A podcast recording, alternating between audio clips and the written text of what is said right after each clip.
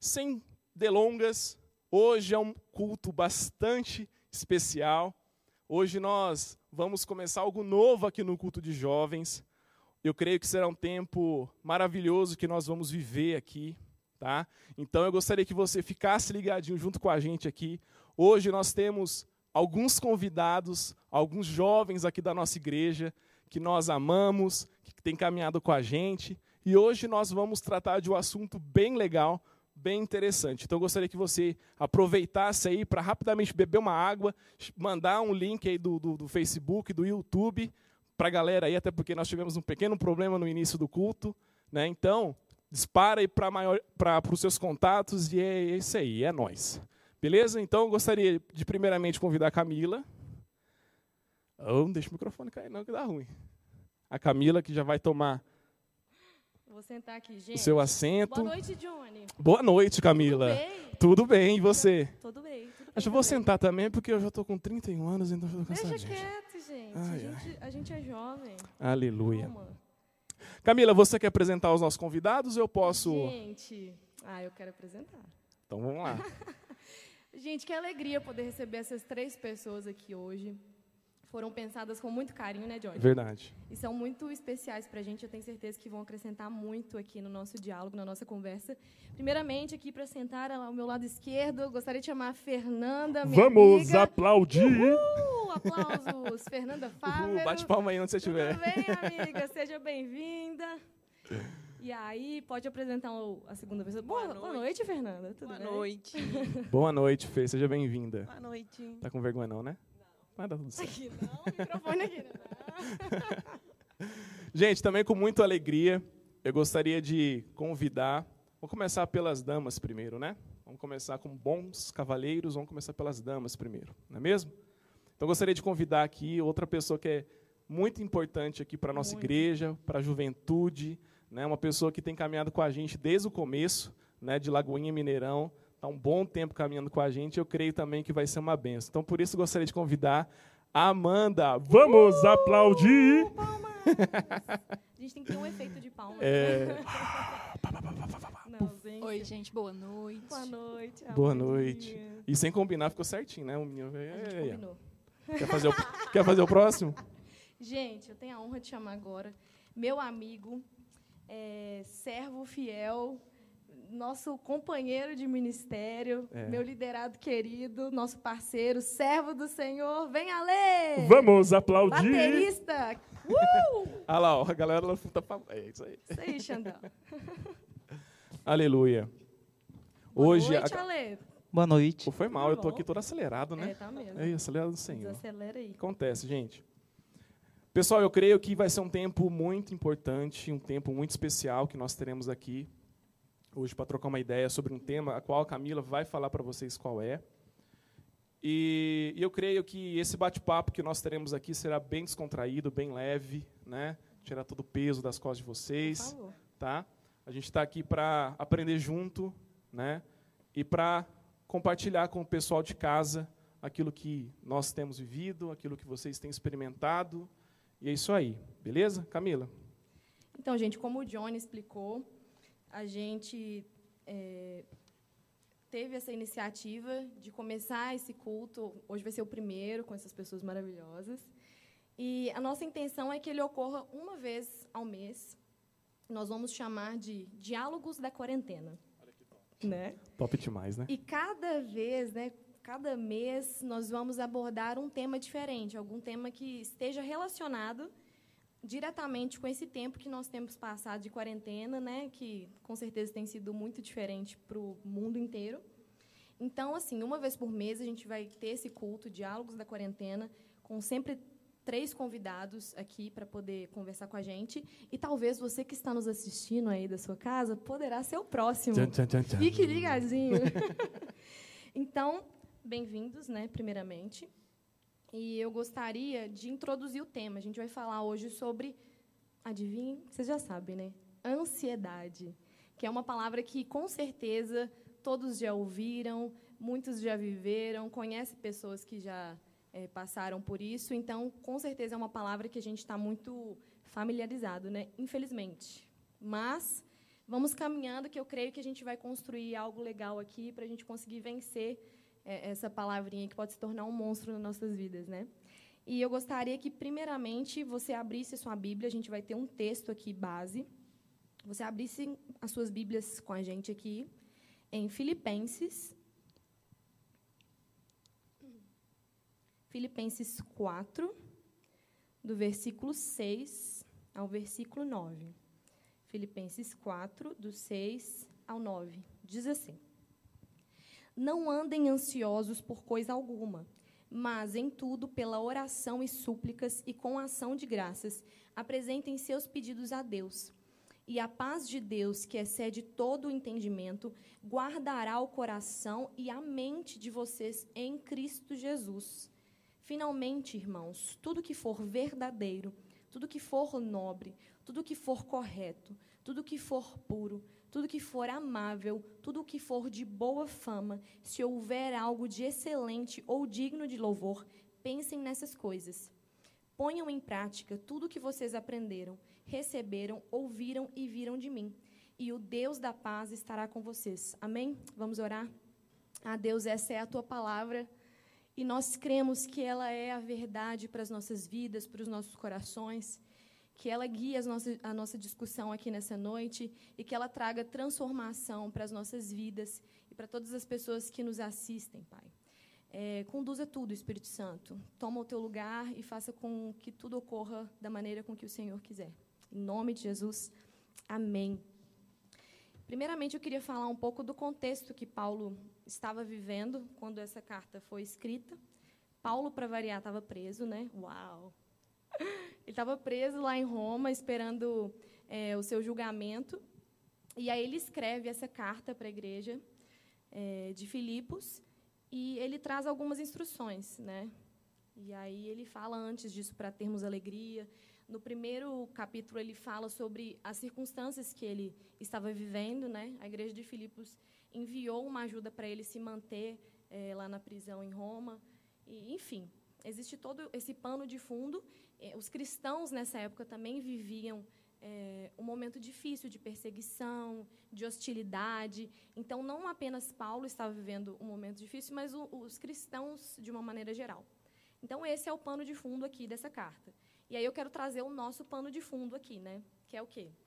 Pandemia, que é a palavra que não sai das nossas bocas. Coronavirus. né? Tem meses e meses que só se fala nisso, nisso e nisso. Então, qual que é o nosso pano de fundo hoje?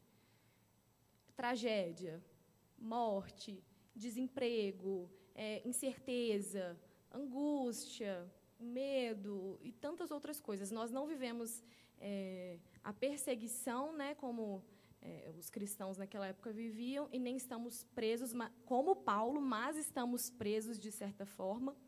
Então, vivemos sim um contexto que pode nos causar ansiedade. E o significado no dicionário, né, se você procurar e der um Google, é, o significado de ansiedade é uma emoção caracterizada por um estado desagradável de agitação interior.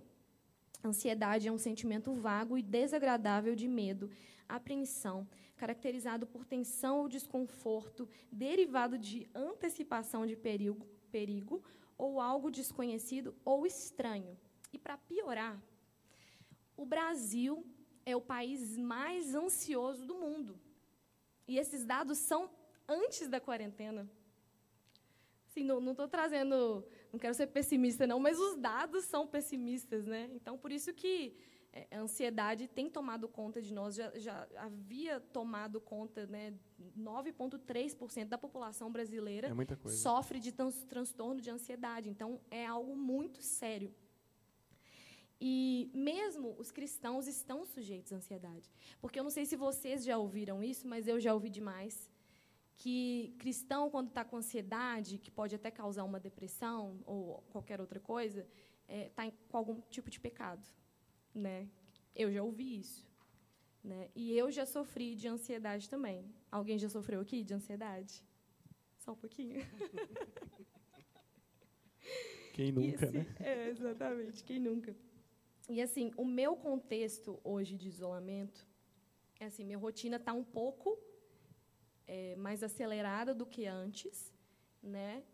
E eu vou falar um pouco, quero que vocês falem um pouco de como está é, a rotina de vocês. Só para contextualizar aqui vocês, nós temos três contextos diferentes. E, e, e a gente nem tinha pensado que estava tão diferente assim. É verdade. Né? Por exemplo, a Fê, ela foi promovida pouco tempo antes da pandemia, né? Que você já estava num contexto totalmente diferente é, e foi promovida e tal. E o Alê tinha pedido para ser mandado embora, né? Antes de tudo isso acontecer, porque ele queria focar é, na carreira que ele tá, né? Que ele vai se formar ano que vem, né? Vai se formar. E ele queria trocar, né? E, e entrar para sua área de trabalho. Então ele pediu para ser demitido antes da pandemia. Então veio a pandemia, o que aconteceu?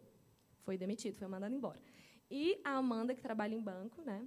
Você também mais ou menos, né, amiga? É banco, né? É banco e está trabalhando de home office. Então, nós temos três contextos. A Fê continua trabalhando normalmente. Né? Sim. Então, eu queria que vocês falassem, é, a partir desses contextos diferentes e a partir desse pano de fundo da ansiedade, se em algum momento, nessa quarentena, é, vocês já tiveram algum momento que vocês acender, acendeu aquela luzinha vermelha e falou assim, opa, estou ansioso. Por favor, Fê, tome a palavra. Sim, então, eu senti no início, logo quando começou, eu primeiro eu não estava entendendo, né? Veio aquela, ah, vai ser rápido e logo, logo vai estar tá tudo normal e foi passando o tempo.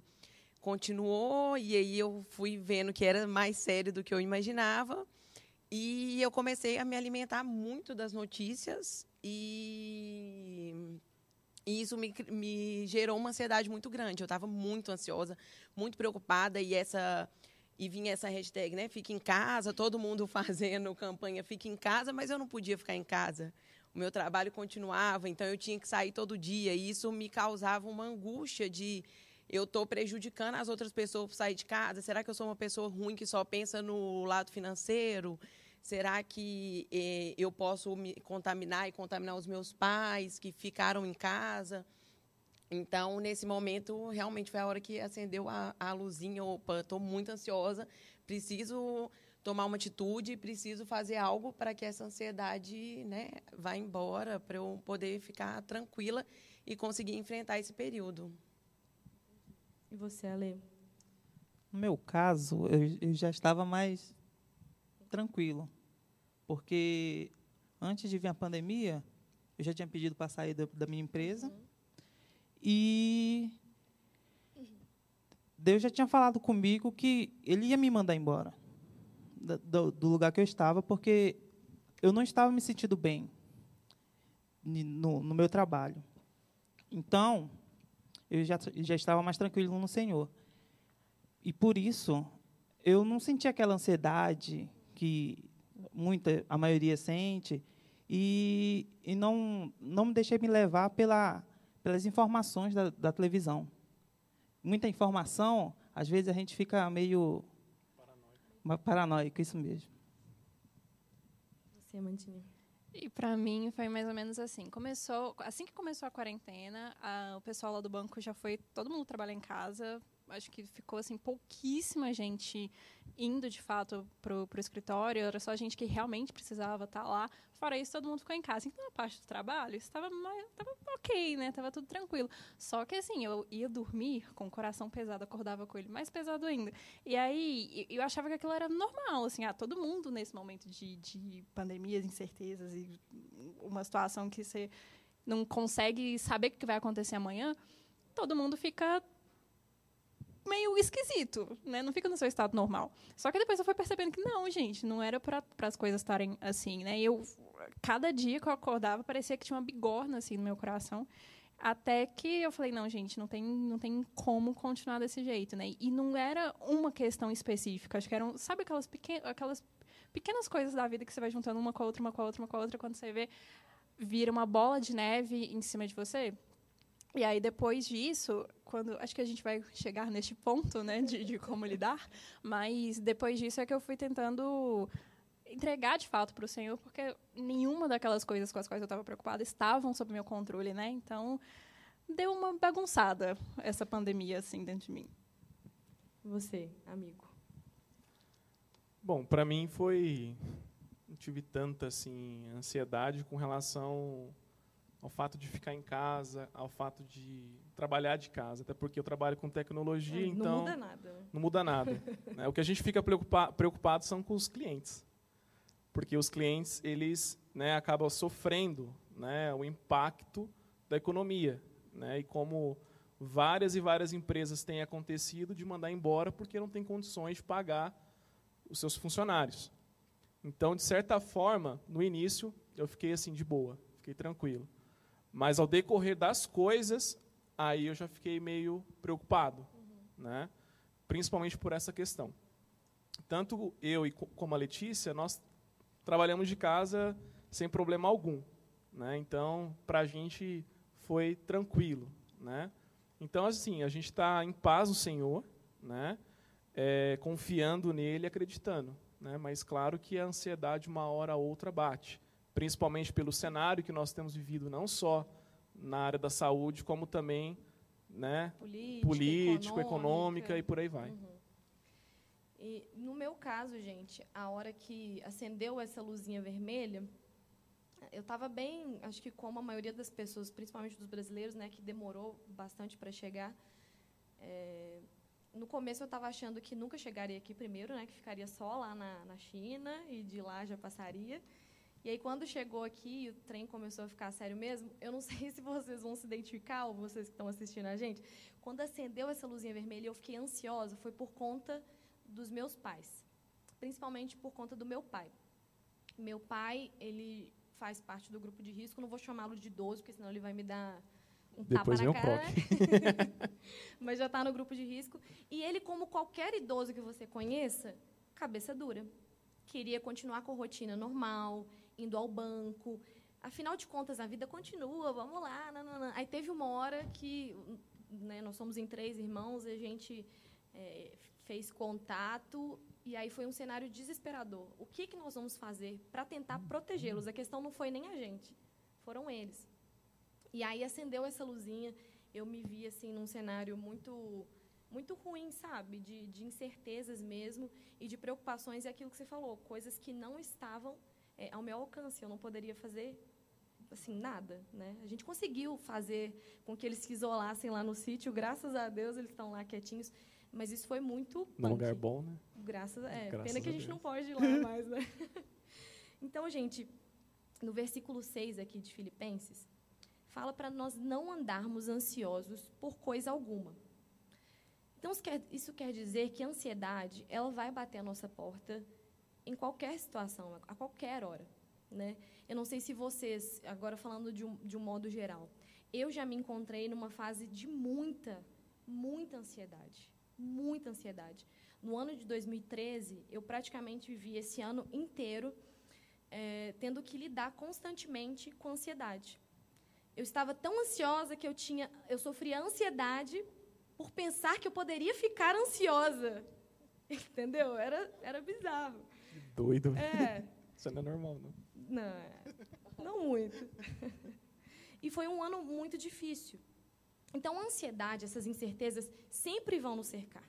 Porque a pandemia, daqui a pouco, em nome de Jesus, Senhor, vai passar. Mas as consequências pós-pandemia virão. E aí pode ser que não seja pós-pandemia, sempre haverão situações adversas, circunstâncias que vão nos rodear e vão nos fazer ter, ficar apreensivos com alguma coisa. Né? Isso é normal. Então, o que Paulo diz aqui para essa igreja lá em Filipos, ah, e dizem que a ansiedade é o mal deste século, né? Mas Paulo já falava de ansiedade ó, há quanto tempo atrás? Ou seja, está aí desde sempre. Então, é algo sério que a gente tem que levar em consideração mesmo. Não andem ansiosos por coisa alguma, mas em tudo, em qualquer incerteza, em qualquer insegurança, em qualquer medo, as suas súplicas sejam conhecidas. Peraí, que eu embolei tudo. Não andem ansiosos por coisa alguma, mas em tudo, pela oração e súplicas e com ação de graças, apresentem seus pedidos a Deus. Ou seja, existe sim é, é, não, não, vamos entrar aqui no mérito é, da, da, questão é, dos, né, da, dos profissionais de saúde. Né? Existe realmente é, todo, um, toda uma questão é, do, dos, dos, profissionais, né, dos psicólogos, psiquiatras, que são, sim, muito importantes, os remédios. Nós não queremos aqui minimizar os efeitos da ansiedade, né, mas nós queremos trazer aqui à luz do que a palavra está dizendo né, sobre isso. Então, quando eu vejo aqui é, existe uma maneira de nós não andarmos em ansiedade. Ela pode até vir, você pode até ficar ansioso, mas existe uma maneira de você não andar constantemente ansioso, que é como? Falando. Falando. Sabia que quando nós não falamos, quando nós engolimos sapos, isso vai refletir em nós, no nosso corpo, trazendo azia, sabe, trazendo úlceras, trazendo até a famosa diarreia. Quem nunca teve intestino solto por causa de uma ansiedade de trabalho, de apresentação de trabalho na faculdade? De pregar. De pregar. Eita! Quem nunca? É, então, assim, isso vai se manifestar no nosso corpo de várias maneiras, trazendo ansiedade, trazendo transtornos que vão além da ansiedade e uma coisa até mais, uh, uh, assim, trágica que suicídio. Isso pode ser um gatilho né? Então, uma maneira, a primeira maneira que nós podemos lidar com a ansiedade e ter essa, essa, essa noção né, de que nós vamos vencê-la é falando. E a minha pergunta para vocês, meus amigos, é: quando vocês estão ansiosos, assim, ou passando por algum momento de, de, de incertezas, vocês têm como hábito desabafar? Tchan, tchan, tchan, tchan.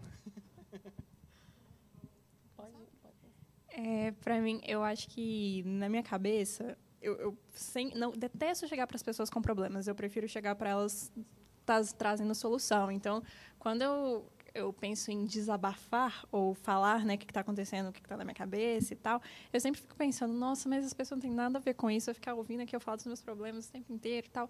Só que acho que quando você externaliza as coisas, não é nem só é, colocar para fora, mas isso tipo, pensar em, na narrativa do que está acontecendo com você e o que, que você está sentindo e como as coisas estão te afetando e tal.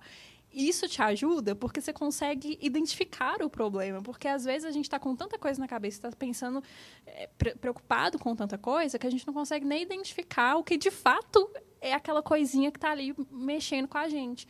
Então, na hora que a gente tenta criar né, uma narrativa. Ah, é isso que eu estou sentindo, eu estou preocupado com isso por causa daquilo. E será que eu consigo fazer alguma coisa sobre? Será que não? Será que o que eu posso fazer agora é realmente sentar e esperar? E tá tudo bem sentir o que eu estou sentindo, eu só preciso saber lidar com isso. Então, acho que isso de externalizar, né, colocar para fora, nisso de construir a narrativa sobre o que você está sentindo, é uma das coisas mais eficazes, porque você começa a dar nome para os bois, né? E colocar para fora também, a gente consegue é, entender o que a gente está sentindo, né? Às uhum. vezes, quando a gente guarda, fica tudo muito confuso. E o simples fato de falar sobre o problema já organiza as ideias. E muitas das vezes que a gente fala, a gente fala, pensa depois, né? Nossa, nem era aquilo tudo que eu imaginava, nem era tão grande quanto eu imaginava. Mas respondendo a sua pergunta, eu não tenho o hábito de, de desabafar. Assim, meu primeiro passo é isolar, eu me isolo, tento resolver sozinha, não gosto. E quando eu não consigo resolver sozinha, aí, que geralmente é sempre, eu aí eu vou para o desabafo, eu vou conversar com a Camila. Estamos aí. E no meu caso, eu, eu sou mais, um, mais tranquilo assim, do, do meu grupo geral, até mesmo da faculdade de apresentação de trabalho, de, de tudo. Eu sou o mais tranquilo, eu sou o que. Como é que se diz? O... Pratico de boísmo. Isso. Quase isso. Quase isso. Mas, é, respondendo a sua pergunta, é, eu, eu sempre me, me autopolitiquei sobre as coisas que eu penso ou alguma coisa que, que está me, me afetando, eu sempre me, me, politizo e tento resolver eu mesmo. Mas quando eu não consigo, eu busco terceiros. para para vir é, para me dar uma solução e, ou, e um norte. E eu acabei não respondendo também sobre se eu desabafo ou não, mas para mim é, eu resolvo isso muito escrevendo o que que eu tô, o que está passando pela minha cabeça, assim, acho que me ajuda a, colocar as coisas em ordem.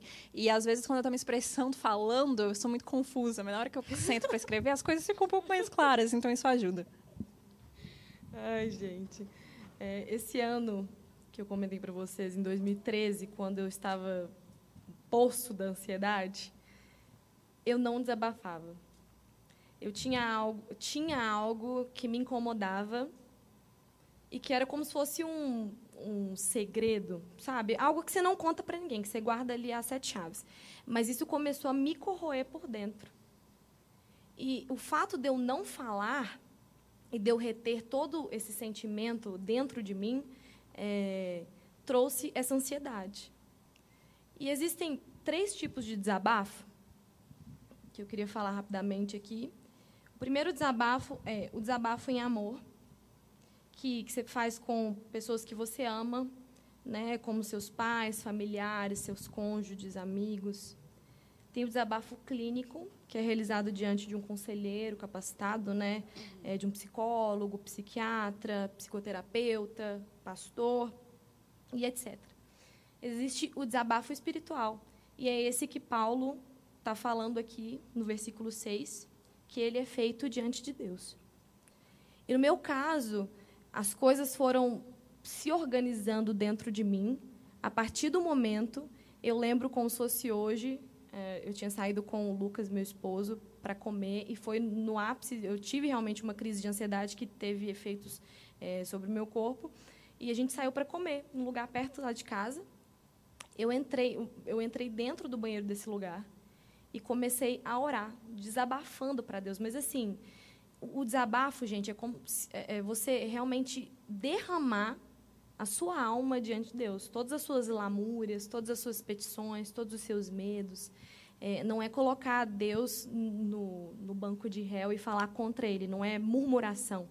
Mas é um desabafo que você faz com toda a sua alma, sabe? E, a partir desse momento, as coisas foram se organizando dentro de mim, a partir desse momento é, do desabafo. E aqui no, no versículo 6, Paulo diz né, que nós devemos desabafar através da oração, súplicas e com ação de graças. Então, existem três. Deixa eu abrir aqui. Existem três passos para a gente conseguir vencer a ansiedade no sentido de não andarmos em ansiedade. E essa palavra oração no grego, ela significa adoração. Então é como se nós adorássemos a Deus pelo que ele é. Né? Por tudo que ele por tudo que ele fez, por tudo que ele criou, pela sua grandeza. E em segundo lugar são as súplicas. Aí que entra esse desabafo, né? Que é quando nós derramamos a nossa alma, o nosso coração e tudo isso diante de Deus, todas as nossas lamúrias diante da presença de Deus. E aí tem também a ação de graça. Quando nós é, adoramos, adoramos não, quando nós celebramos toda a sua glória, quando nós nos lembramos de cada uma das suas promessas. Ou seja, é, não andar em ansiedade tem a ver com falar e também tem a ver com trazer a memória. Tem, tem, tudo a ver com a nossa mente, porque a ansiedade ela vem trazendo algo para o nosso coração, vem para a nossa mente, ela vem para o nosso corpo com sintomas físicos, né? Então, assim, para nós não andarmos em ansiedade, nós temos que ter essas três atitudes.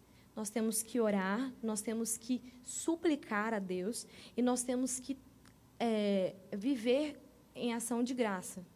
Nós temos que prestar né, essa graça, essa ação de graça a Deus, lembrando das suas promessas, lembrando de quem nós somos nele. Porque eu acho que esse cenário que nós vivemos, o que ele tem trazido para nós é, é assim, uma falta de identidade. Porque a gente acaba não é, olhando para nós mesmos e falando assim, não, eu sou a Camila, filha de Deus, e eu creio nas promessas de Jesus para mim. Não, é aquela coisa. Não, eu sou a Camila, estou vivendo, pode ser que as coisas deem certo ou não. Vamos, ou então sim, vamos só vivendo. Não estou nem ansioso, mas vamos só vivendo. Ou vou só guardando para mim. Tá tudo, tá tudo bem. Mas não tá tudo bem. Se a solução para isso são essas três atitudes, então o fato de nós não termos essas três atitudes quer dizer o quê? Que nós andaremos em ansiedade, na verdade. E eu queria que vocês comentassem. Amanda, você pode comentar um pouco para a gente sobre isso? É, qual a importância que você acha desse, desse, desse, sentido desse desabafo? Porque às vezes a gente super. Você já viu esse tipo de oração limpa?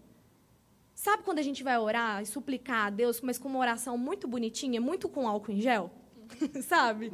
Muito 99,9% esterilizado, sabe? Não pode, gente. Essa súplica e esse desabafo é abrindo nosso coração, é com tudo de feio que está nele, todos os medos, sabe? É aquela coisa. A nossa identidade está aqui, mas eu estou precisando de um óculos porque eu sou míope, eu não estou conseguindo enxergar direito, sabe? É, assim, nem faz sentido a gente não derramar né, aos pés do Senhor tudo isso que está acontecendo, porque ele já conhece, ele já sabe, ele já viu tudo aquilo dentro da gente. O negócio é a gente ficar ok com o fato de que ele sabe e que a gente pode se chegar a ele falando que, ó, tá tudo uma bagunça aqui, eu tô achando que o senhor não tá cuidando de nada, eu tô achando que você não tá olhando para mim, que o senhor tá olhando só para fulano e fulano, e eu tô aqui de boa esperando a hora que você vai olhar aqui, aqui para baixo. E ele sabe se você está sentindo isso, ele sabe, ele conhece. E o melhor que a gente pode fazer é, de fato, falar, oh, Deus, essa é a realidade. Porque isso não vai mudar o que Deus acha de nós, isso vai mudar Exatamente. o que a gente está percebendo de Deus, né? Quando a gente tem um, um relacionamento com Ele que é próximo o suficiente para a gente se sentir confortável e à vontade para mostrar tudo isso de ruim que está dentro da gente, a gente é mais livre, né? A gente vive de fato essa liberdade para a qual Cristo nos libertou. Eu lembro que, vou contar super rápido, porque o caso é longo, mas quando eu estava no, no, intercâmbio há uns cinco anos atrás, meu pai teve o primeiro infarto dele e ninguém me contou. E quando eu voltei, é que o meu pai foi me buscar no aeroporto e aí que eu vi que ele estava super esmirradinho, assim. Aí que ele falou, né? Ah, quando chegar lá em casa a gente conversa, mas Coisa eu tive básica. um infarto. aí eu, quê?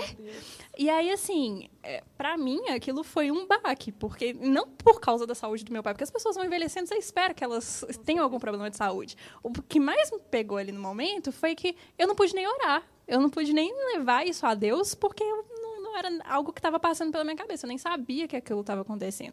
E eu fiquei muito angustiada e triste, porque parecia que pouco importava se eu estava me chegando a Deus com isso ou não, porque eu nem sabia.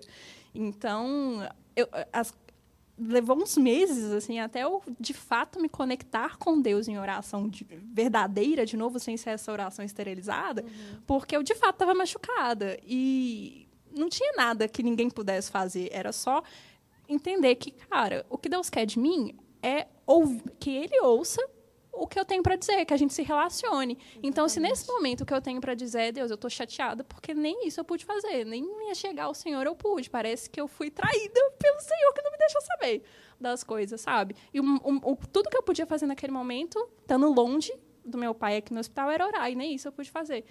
Só que só no momento que eu fiquei em paz com isso, de que Deus está no controle de tudo e tudo que Ele quer é me conhecer, é que eu me acheguei a ele, aí que as coisas foram voltando ao normal. E a ansiedade, ela tem esse, esse papel na nossa vida. Por exemplo, as coisas, as incertezas vão surgindo, né? as questões vão surgindo, e isso acaba afetando o nosso relacionamento com Deus. Então, o fato de nós não conseguirmos nem orar, né? nem desabafar, isso vai afastando, sabe, a nossa conexão com Deus. Aí acaba que quando a gente ora, né, não, é, não tem a ver com a questão do seu pai, mas acaba que quando a gente ora, a gente acaba fazendo essa oração bem superficial, porque a gente está assim tão distante. É para cumprir um protocolo. Exatamente, é só para não dizer que você está desviado, que você não ora, nem nada. E uma, uma ilustração muito interessante que eu vi, é, que tem tudo a ver com isso que a gente está conversando, é justamente isso. A ansiedade vem para mudar uh, o nosso relacionamento e, e, enfim, a, a ilustração é a seguinte: um pai com seu filho, sei lá, de uns seis, sete anos, é, mostra para ele no céu um avião e pergunta para ele: meu filho, qual o tamanho desse avião? Aí ele olha, fala assim: nossa, pai, é muito pequenininho, né? Ele é muito pequenininho, porque o avião estava muito longe, então né, a criança enxergava muito pequenininho. Aí ele é meu filho, então tá, vem cá, vão ali comigo. E aí ele pega esse filho e leva até um aeroporto. E aí nesse aeroporto tem um, um Boeing, esses bitelos para 400 pessoas, sei lá quantas pessoas. E aí ele mostra para o filho e pergunta, fala assim, filho, é, qual o tamanho desse avião, é, desse avião? Aí ele fala, nossa, papai, esse avião é muito grande, é muito grande. Aí ele fala assim, tá vendo, filho? quando nós estamos nos, nos relacionando quando nós estamos nos relacionando com Deus intimamente, é assim que nós vemos Deus, porque nós estamos andando próximos a Ele. Quando nós estamos distantes dele, nós o enxergamos assim, ó, pequenininho, longe, como se nem se interessasse, né, por nós é, e pelas nossas questões. Então, eu acho isso tão interessante, porque isso tem tudo a ver sabe? Porque a gente vai se afastando, a gente não vai rasgando o nosso coração, a gente vai ficando superficial e o nosso relacionamento com Deus vai ficando superficial também. E acaba que, às vezes, quando nós passarmos por qualquer tipo de situação, é, a forma que nós o enxergaremos vai ser, dessa, vai ser desse jeito, né? A gente vai achar ele um Deus distante. Ah, está lá, está lá no céu, bem longe. E não, ele quer isso, essa proximidade. A questão não é que ele não conheça como nós comentamos, não é que ele não conheça o que nós estamos passando, o que nós estamos sentindo. Essa questão da oração e da súplica é uma figura de linguagem. Ele quer que nós tenhamos relacionamento com ele. E esse é o ponto chave, sabe? E quando nós damos esses três passos, né? Quando nós oramos, quando nós suplicamos e quando nós é, damos ações de graça, existe uma promessa que é dada, que está aqui no versículo 7. E a paz de Deus, que excede todo entendimento, guardará o coração e a mente de vocês. Então, existe uma paz que nos é dada, que a gente não consegue imaginar, a gente não consegue mensurar. Pensa aí o nível mais alto de paz.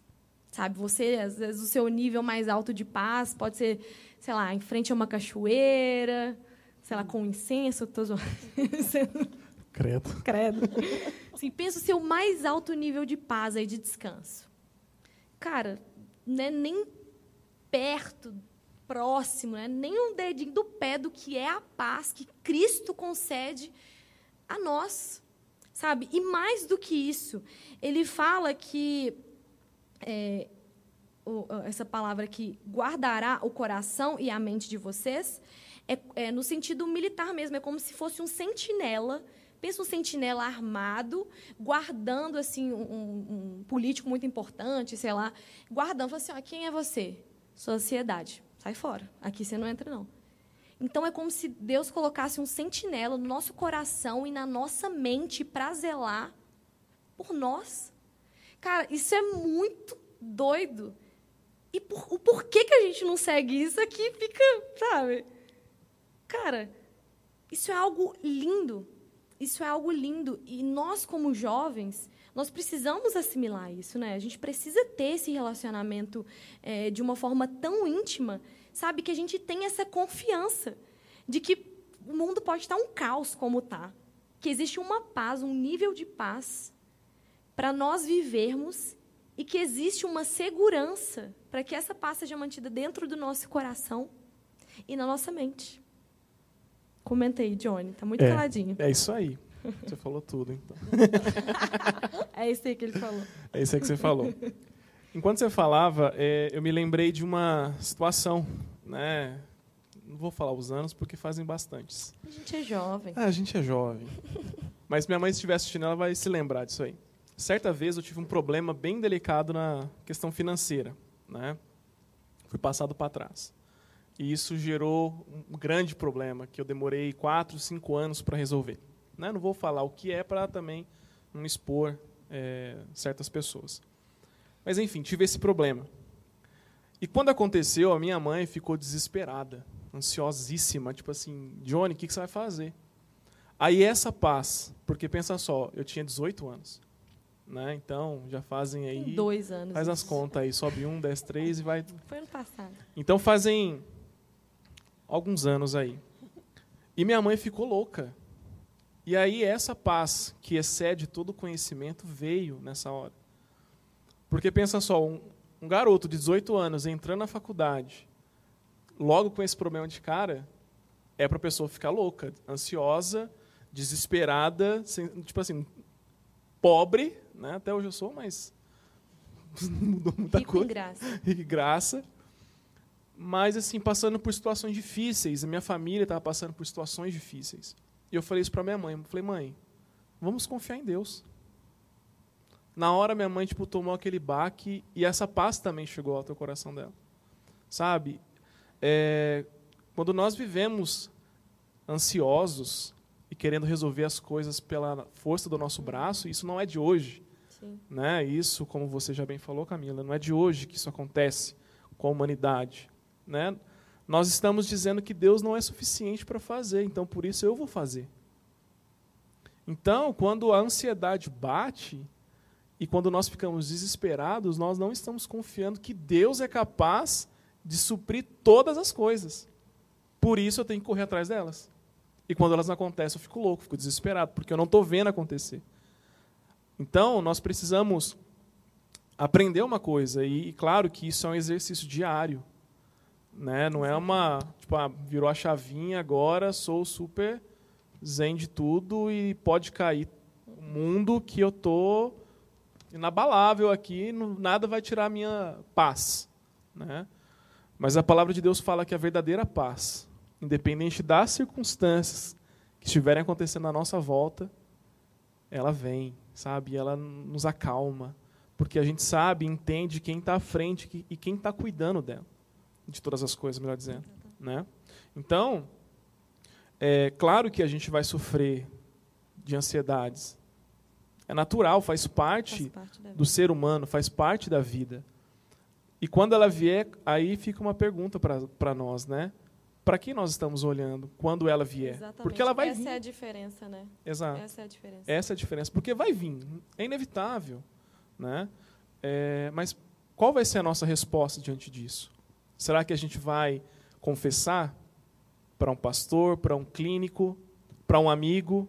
Né? Tem amigos que estão ali mesmo, não só tipo, para ajudar financeiramente, no rolê, pagando as contas, pagando sanduíche. Não, velho. Tipo, amigo que é amigo está ali também para chorar com você, se alegrar com você, chamar a tua atenção quando é preciso e às vezes, como vocês bem disseram, em momentos como esse a gente para e pensa, tipo assim, cara, não é tudo isso.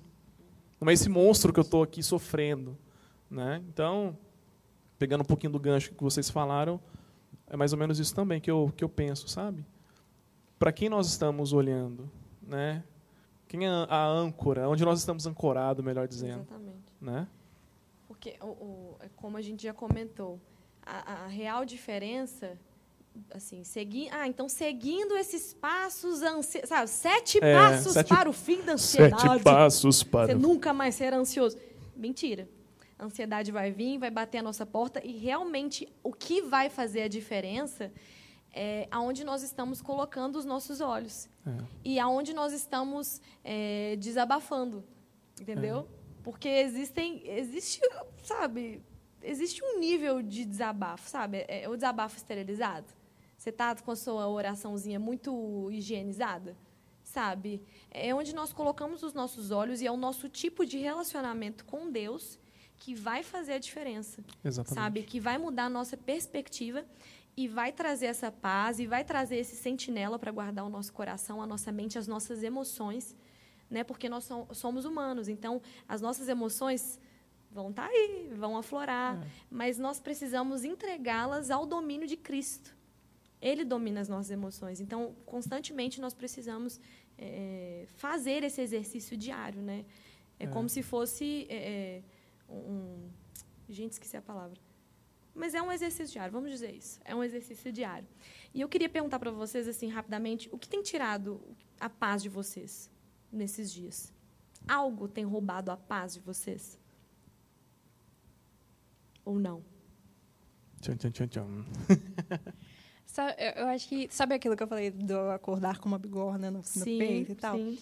É, acho que hoje as coisas não têm tirado tanto a minha paz, porque eu tenho feito esse exercício de me lembrar do que, que é verdade. Porque, assim, uma, uma vez eu, eu ouvi de uma, de uma amiga minha ela- uma coisa que ficou muito marcada para mim, que as nossas emoções, elas são muito reais. Mas nossos sentimentos, o que a gente está sentindo, mas às vezes elas não são verdadeiras. Então a gente está sentindo o que a gente está sentindo, as coisas estão todas aqui, elas existem, são reais, mas pode ser que seja tudo muito enganoso, que a gente não esteja vendo as coisas pelo ângulo certo e que o nosso sentimento está tomando conta, mas a realidade é outra. Então, quando vem né, esse peso em cima de mim, do meu coração, é, é de fato como se tivesse alguém apertando ali, assim eu tento me lembrar do que, que é verdade, do que, que Jesus já me prometeu e do que, que ele está segurando para mim. Porque eu, eu fico pensando muito. eh, eh, No ano passado, isso foi muito, rea- muito real para mim, assim, de pensar como é que Jesus já estava lá no amanhã que eu não conheço. Ele já está lá. Eu não, não sei ainda, ainda vou chegar lá, ainda vou conhecer, ainda vou viver esse amanhã. Mas se ele é senhor de tudo e ele está em tudo, ele já está lá nesse amanhã. Então eu posso caminhar segura para chegar lá. Que quando eu chegar lá, eu vou encontrar lá ele, ele lá também. Mas o que faltava nessa lógica aí é de pensar que no hoje que eu estou vivendo, ele tá do mesmo jeito que ele vai estar lá amanhã. Então, parecia que assim, ah, eu tenho que tenho que caminhar despreocupada, né, sem essa ansiedade, sem essa preocupação sobre alguma coisa, porque Jesus já está guardando tudo. Mas parece que eu esquecia de que eu tenho que olhar para o hoje como esse amanhã que um dia Jesus já preparou para mim. E é, é- isso muda muito as- como você vê as coisas, porque não é só ah, não, eu não vou andar preocupado sobre o amanhã, mas eu vou viver o hoje em plenitude também, porque ele foi o dia que Jesus preparou para mim. E vários versículos na Bíblia falam a respeito disso. Basta cada dia o seu próprio mal.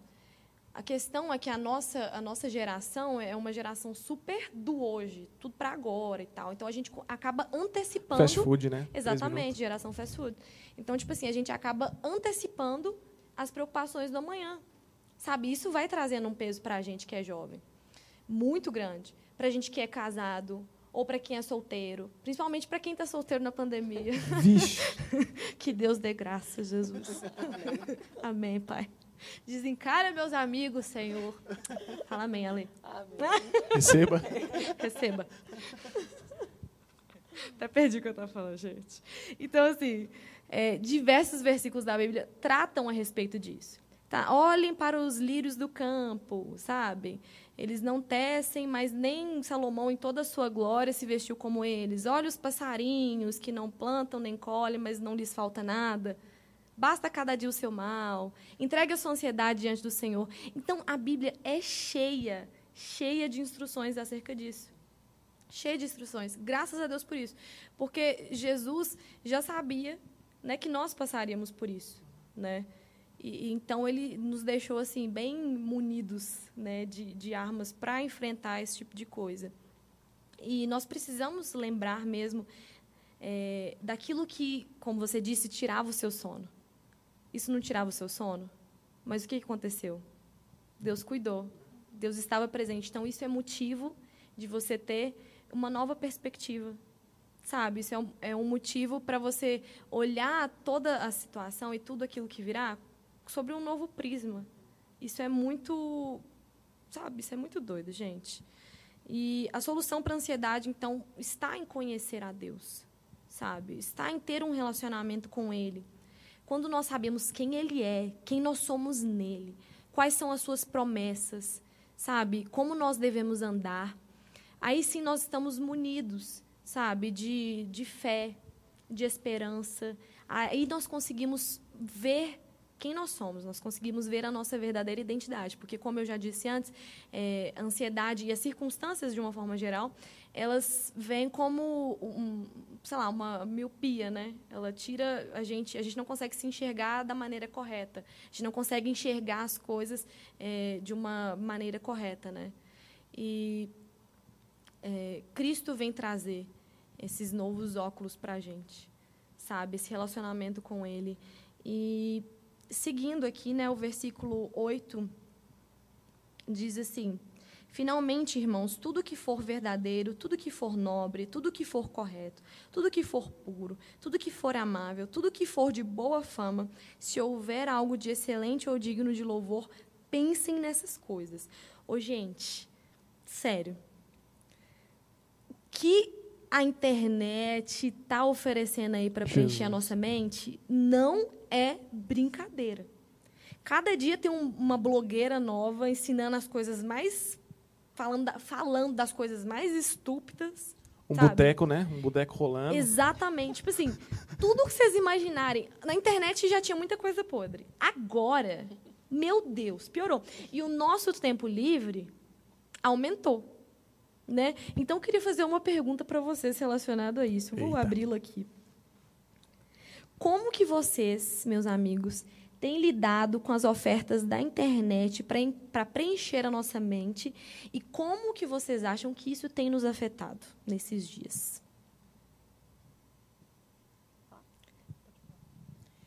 Então, é, eu particularmente no início estava me alimentando muito, muito de informação, é, muito rede social, e agora eu não não tenho realmente me alimentado só em fontes do governo mais seguras, órgãos da, do, da saúde mesmo, para eu não ficar refém, né, da, da nossa do da nossa mídia hoje, que infelizmente não é Pouco imparcial. sensacionalista, né? Pou- assim, é, é complicado demais as notícias que a gente tem visto. Então, e eu tenho diminuído também é, Instagram, porque infelizmente rouba meu tempo, me causa ansiedade, me causa preocupações desnecessárias, coisas assim que não, não me acrescentem realmente em nada. E eu acredito que a gente precisa tomar muito, muito cuidado. É exatamente o que o versículo 8 está falando, né? A gente precisa tomar muito cuidado com o que a gente se alimenta. Exatamente. O que a gente tem é, colocado para dentro da gente, isso vai refletir e isso vai causar consequências. Então, é, a gente tem que ficar atento a isso. Atenção a quem a gente segue na- nas redes sociais. É, se não é um conteúdo que, que agrega, que edifica, então não, não, não é necessário estar ali. Então, a gente ter esse cuidado mesmo com a gente mesmo, né? Com a nossa saúde mental. Espiritual também, espiritual né? É, também, com sim. certeza, porque... Nosso Deus. Eu acho que um um dos grandes desafios que a internet traz para a gente é justamente isso, porque a gente vai é, é, se alimentando de tantas coisas desnecessárias e acaba que a gente fica cheio, sabe? Cheio de coisas desnecessárias e vazios do verdadeiro alimento. E aí a gente acaba se tornando, a gente se torna, sei lá, pessoas, sei lá, é, rasas, digamos assim, sabe? Porque tudo nosso está aqui, ó. Sabe? Se eu não tenho meu celular, se eu não tenho, acabou a minha vida. Entendeu? E isso, é- cara, isso é muito sério. Você falou de Instagram. Gente, eu, eu coloquei no, no meu eu coloquei no meu telefone o limite de tempo do Instagram. Eu também, mas nunca respeito. Adiar 15 minutos. É que nem soneca. que nem soneca. Que nem. Mas sim. Adiar 15 minutos, adiar 15 minutos. Então, gente, tem, já, já pulando vocês e respondendo de mim mesma, a internet rouba muito meu tempo para coisas construtivas, para coisas que alimentariam, sabe? Eu podia estar o quê? Fazendo algo muito mais construtivo, sabe? Lendo muito mais. Eu leio muito, mas às vezes eu não leio tantas coisas, é, sei lá, tão produtivas, digamos assim, entendeu? Eu tenho lido muita coisa de história também, é, por conta de séries históricas que eu tenho assistido. Eu achei que você ia falar histórias.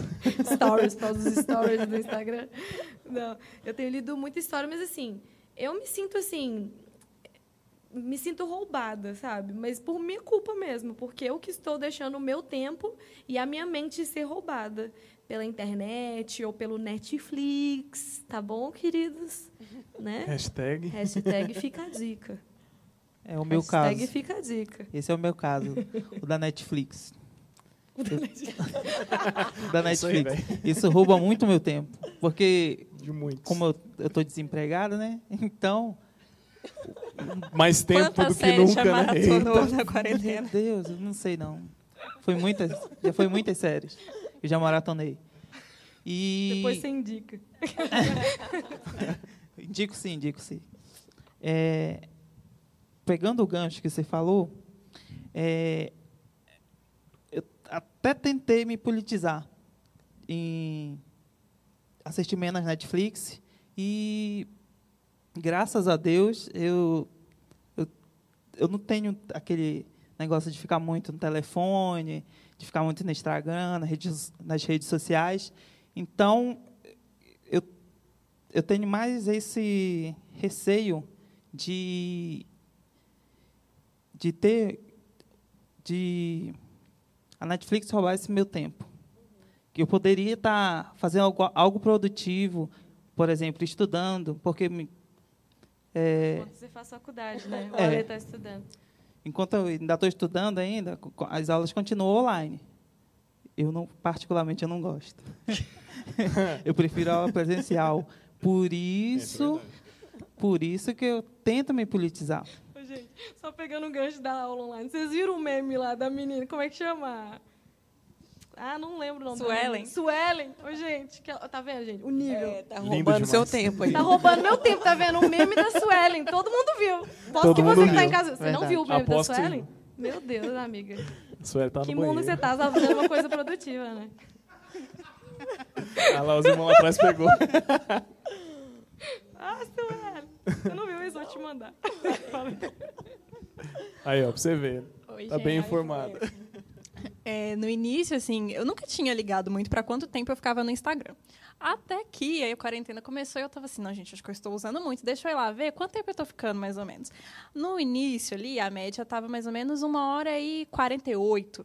Aí eu já fiquei assim, nu, muito Isso tempo no? Instagram, por dia, a média diária. Aí eu tava assim, não, vamos, vamos diminuir esse negócio aí, tá, tá muito tempo. Aí Passou umas duas semanas, eu fui lá ver de novo, tava 2h15. Aí eu fui ver ontem, estava 2h43.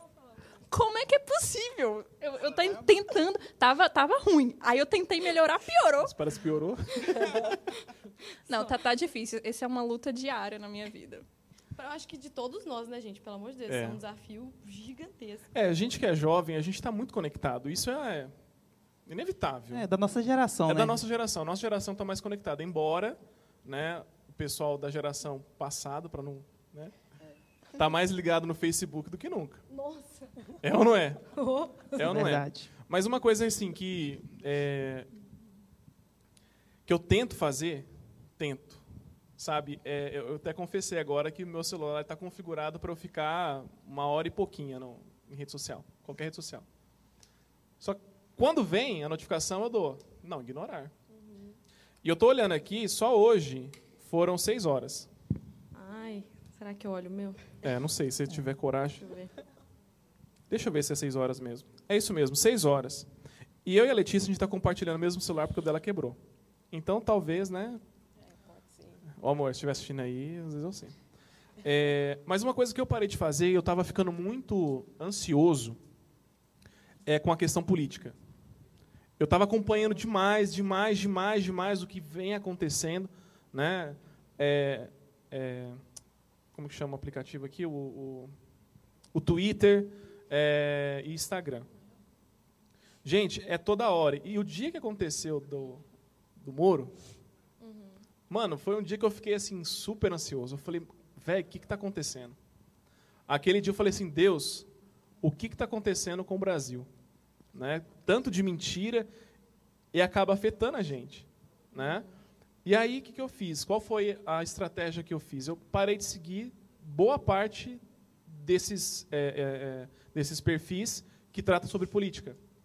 Né? Parei de seguir quase todos. Né? Um ou outro que eu sigo ainda. É, o Twitter também eu parei de ver, né? Porque eu vi que aquilo estava me contaminando e estava preenchendo algo desnecessário, né? E às vezes a gente peca muito nisso. A gente é uma geração conectada, mas conectada em quê? Né? Igual aqui, é, é, é constrangedor eu ver aqui no meu celular seis horas num dia, que eu poderia estar fazendo outras coisas, poderia ter, ter aproveitado mais o meu dia. Né? Hoje, claro, eu tirei para descansar, mas poderia ter produzido outras coisas. E às vezes a gente, quando se depara com informações como essa, a gente fica ansioso. Às vezes a gente segue alguém no Instagram que está lá fazendo os exercícios em casa. E quando a gente vê aquela situação e a gente não está fazendo, a gente fica louco. Tipo assim, mano, não presto nem para fazer o exercício na minha casa, nem para levantar um saco de arroz, fazer um bíceps. E a gente acaba sofrendo. É ou não é? É, exatamente. Né? A gente acaba sofrendo. Tem até uma pergunta no, Insta, no, no Instagram aqui, ó, a gente está falando do Instagram, tem uma pergunta lá, Olha, que a, que a nossa cameraman, uma, falou aqui pra gente, né? É, alguém quer mais um comentário ou a gente vai para Pra pergunta? a pergunta? Pode fazer pergunta. Tá aí ainda? Algum de nós tivemos depressão? Alguém de nós aqui teve depressão? Não, nunca. ah, Eu já tive essa crise de ansiedade, né? Que foi uma crise com esses efeitos no corpo, né? Que você sente taquicardia, é, que você sua frio Palpitação, e tal. né? É, taquicardia. É isso aí. Mas assim, Só para quebrar. foi só esse tipo de, de, de como é que fala, gente? De sintoma. Foi só esse Sintoma. tipo de sintoma, não não evoluiu para nada é, mais grave, graças a Deus. E vocês também não, né? Não, eu não. Graças a Deus, não. É, pra mim também nunca chegou nesse nível, né? Mas é que nem é- o, o versículo fala, aquele que está de pé, cuide para que não caia. Exatamente. É. Tem mais perguntas? Só essa daí? E é um mal também que é terrível, né? Sim. É terrível. E a ansiedade é um gatilho para isso, né, É. gente? Para depressão. Então, por isso que a gente tem que se antecipar a isso, sabe? Tudo que a gente puder fazer, sabe? Ocupando a nossa mente, é, o nosso coração, o nosso tempo, com coisas que sejam saudáveis mesmo. E que nós não sejamos esses cristãos que, que levem essas, essas coisas ruins, sabe? Essas, essas fake news, sabe? Eu, eu fico revoltada, não sei vocês, eu fico vendo uns posts de, de cristãos sobre política e se envolvendo em tantas coisas sujas que eu, eu fico com, com vergonha. Eu falo assim, gente, coisas secundárias, deixa para lá. Vamos falar daquilo que importa, sabe? Tem tanta gente que está sofrendo, tem tanta gente que está morrendo, tem tanta gente que está com tantas incertezas que pode estar sofrendo de ansiedade e que precisa de ajuda. Então, que nós possamos ser fontes, né? Canal de Deus, canal de vida, sabe? Não, sabe, um, um sepulcro caiado, sabe? Que às vezes a, a sua aparência, o seu discurso é, pode ser até bonito para alguém, mas não está trazendo conteúdo e vida para ninguém, entendeu? Por dentro é só podridão. Então, eu acho que a internet também tem desse perigo, sabe? A gente tem que ter cuidado ao se alimentar, mas a gente tem que ter cuidado também com o que a gente posta, com o que a gente fala, sabe? Se não for algo produtivo, algo que vai trazer algum benefício, algo que vai agregar, cara, não posta não. Pensa antes, sabe? Pelo amor de Deus. E para finalizar aqui, gente, é, o versículo 9 diz: Ponham em prática tudo que vocês aprenderam, receberam, ouviram e viram em mim. E o Deus da paz estará com vocês. Gente, o apóstolo Paulo, que homem de Deus, né? Como eu disse lá no começo, ele estava preso, esperando seu julgamento. Ele estava num, num contexto horrível. Eu, eu acho que foi nessa prisão que ele estava preso, é, junto, acorrentado junto a, a- um soldado. Pensa que situação, sabe? E o cara ainda aconselhava, sabe? Antes ele fala, antes dos versículos que a gente leu, ele fala para nós nos alegar, alegrarmos sempre no Senhor, sabe? Então existe todo esse exemplo do apóstolo Paulo para nós, sabe? Todas essas eh, esses ensinamentos para serem vividos e nós temos que colocar isso em prática, sabe? Porque um perigo da ansiedade é porque, tirando todas as questões que a gente falou, tem a questão da incredulidade. Porque aí nós eh, não colocamos a nossa, sei lá, segurança em Deus, mas sim nas circunstâncias. Então é muito perigoso nesse sentido também, sabe? Então, o que eu posso deixar aqui para nós nessa noite é que nós possamos realmente ter essa prática, sabe, de todos os dias, sabe? Como é um hábito para nós acordar, escovar o dente, e, que seja um hábito para nós é, é, esses três passos, sabe? Termos esses três passos, essas três práticas de orar, suplicar a Deus e ter ações de graça, sabe? Adorando a Ele pelo que Ele é, sabe? Relembrando, trazendo à nossa memória aquilo que nos dá esperança. Isso tem a ver, tudo isso que nós falamos tem a ver com exercitar a nossa mente, sabe? Exercitar o nosso coração. E muitas vezes a ansiedade, como eu disse, vai ser fruto dessa incredulidade, né? Quando nós achamos que Deus não vai agir em nosso favor, que Deus não está cuidando de nós. Mas o que o versículo 9 está dizendo aqui é justamente o contrário. O Deus de paz, não é de qualquer paz, é a paz que excede qualquer tipo de, é, sabe, de, de conhecimento de paz. Ela não só estará conosco no nosso coração, como, nós, de, de, é, como eu disse, com esse sentinela, mas o Deus da própria paz estará conosco todos os dias. Todos os dias, em qualquer situação. Cara, e nós temos que todos os dias trazer isso à nossa memória. Sabe que as nossas que o nosso, o nosso relacionamento com Deus seja um relacionamento diferente nesses dias, sabe? Porque às vezes a gente está só no flow, sabe? Só está indo. Está indo, você está vivendo só aquela vida assim, ah, deixa a vida me levar, a vida leva eu. Só isso. Mas existe um nível de relacionamento com Deus, existe um nível de intimidade que esse tempo que nós estamos vivendo é propício. Então, nós, como jovens, como igreja do Senhor, no Brasil, nós temos um papel fundamental. Sabe, nós temos um chamado. Porque tudo tem acontecido de uma maneira tão avassaladora nas nossas vidas, né, e no nosso nesse ano de 2020, que a gente esquece qual é o nosso chamado. Sabe, nós falamos aqui sobre ansiedade, mas a ansiedade acaba em quê? Em relacionamento com Deus. E é por isso que eu convido a cada um de nós, e você que está nos assistindo aí na sua casa, pelo seu telefone, ou para você que vai assistir depois da gravação, que você invista o seu tempo, a sua energia em relacionamento com Deus, que você possa ter esse hábito de rasgar o seu coração a Ele. Ele está interessado naquilo que o seu coração está passando.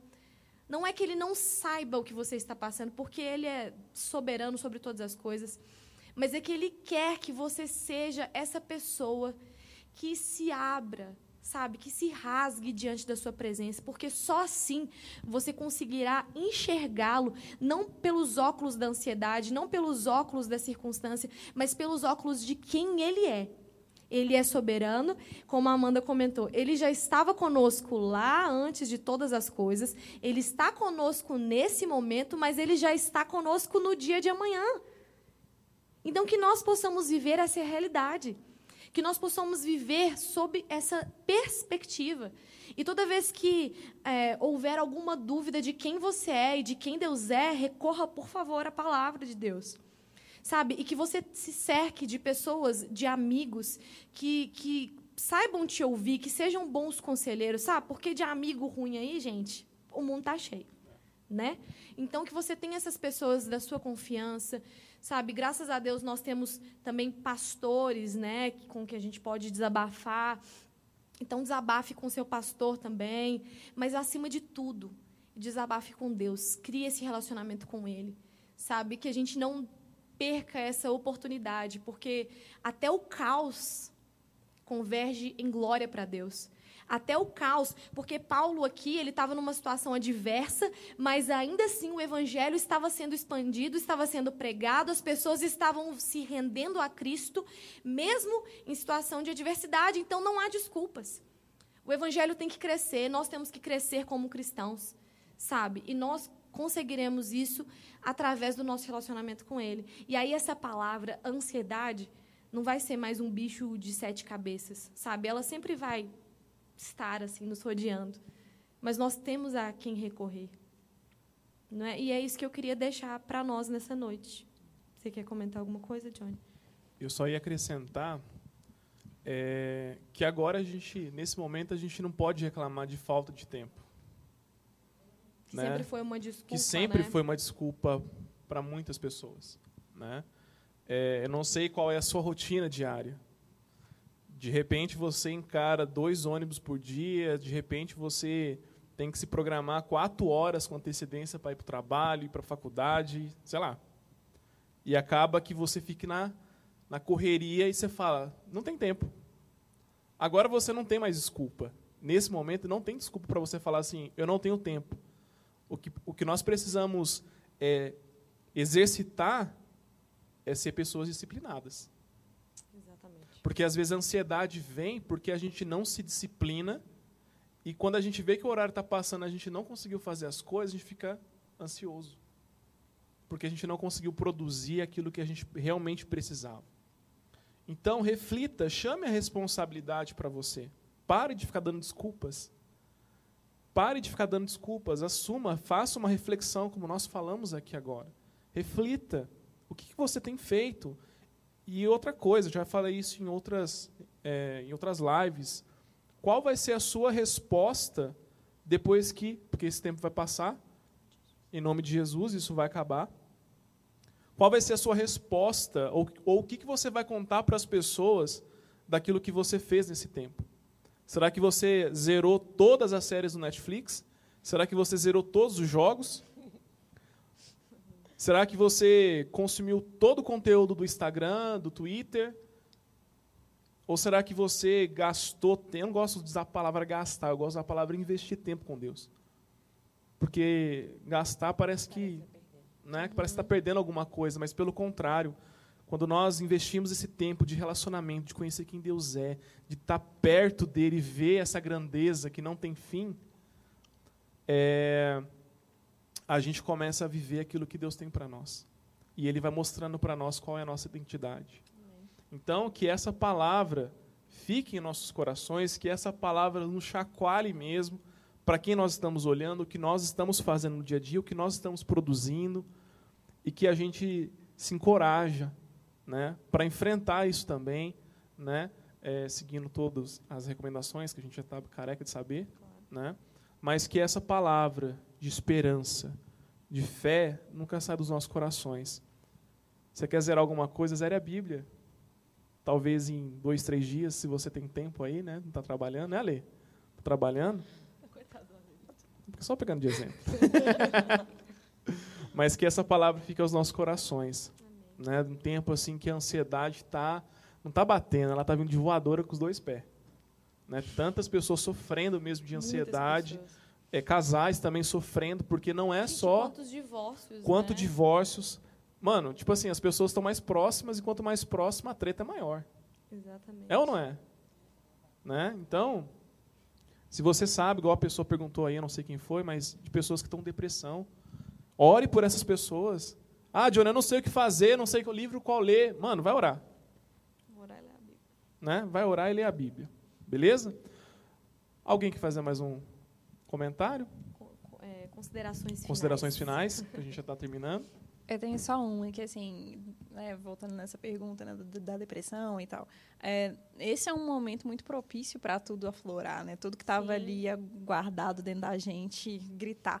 Então, para quem está se sentindo sobrecarregado, tem alguma crise surgindo, cara, procura ajuda, seja se for algo espiritual, procura do seu pastor, se for algo mental, se for algo que pode ser, pode ter uma ajuda clínica, procura um psicólogo, tem, joga aí no Google é, quem psicólogos que atendem a preço social é, perto de você. Qualquer coisa nos procure também. É, né? A gente tem a gente... boas recomendações de psicólogos. Tem vários aqui na igreja, então assim procure ajuda, sabe? Não sofra sozinho, porque todo mundo todo mundo tem alguma coisinha na cabeça aí acontecendo. Ninguém, ninguém é perfeito, ninguém está em plenitude.